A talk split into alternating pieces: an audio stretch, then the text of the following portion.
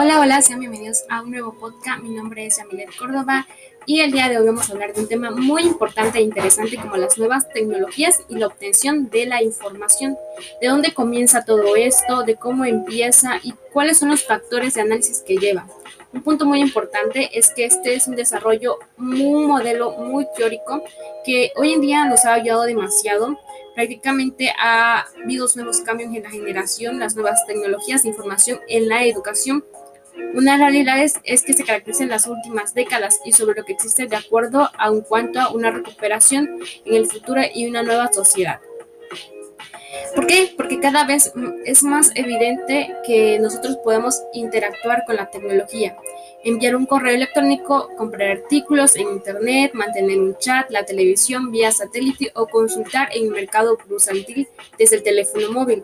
Todo esto ha abarcado muchísimo, muchísimo hoy en día en nuestro tiempo.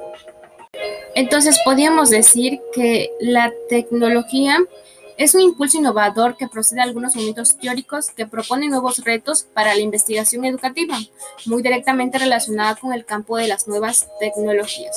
Un punto también importante es que esta nueva tecnología nos ayuda a hacer investigaciones de una forma que sea de corte experimental y que se puede desarrollar estudios de corto descriptivo, en lo cual también se pueden combinar diferentes técnicas como cuantitativas y cualitativas. Y esto eh, hace una forma muy práctica de explicar el estudio de caso y aproximarse a que todo sea de una forma muy concreta. De igual forma existen técnicas de análisis, que son tres, la confusión, apoyo, ambientizar, analizar. La confusión es el, el, desarrollo de las técnicas estadísticas. El apoyo, pues, es un instrumento compuesto. Y el ambiente en el cual se analiza es el nivel de la medida del fenómeno a investigar o cuál, eh, cuál es el fenómeno que se va a investigar. Prácticamente aquí de esta forma también se pueden obtener la información de varias formas.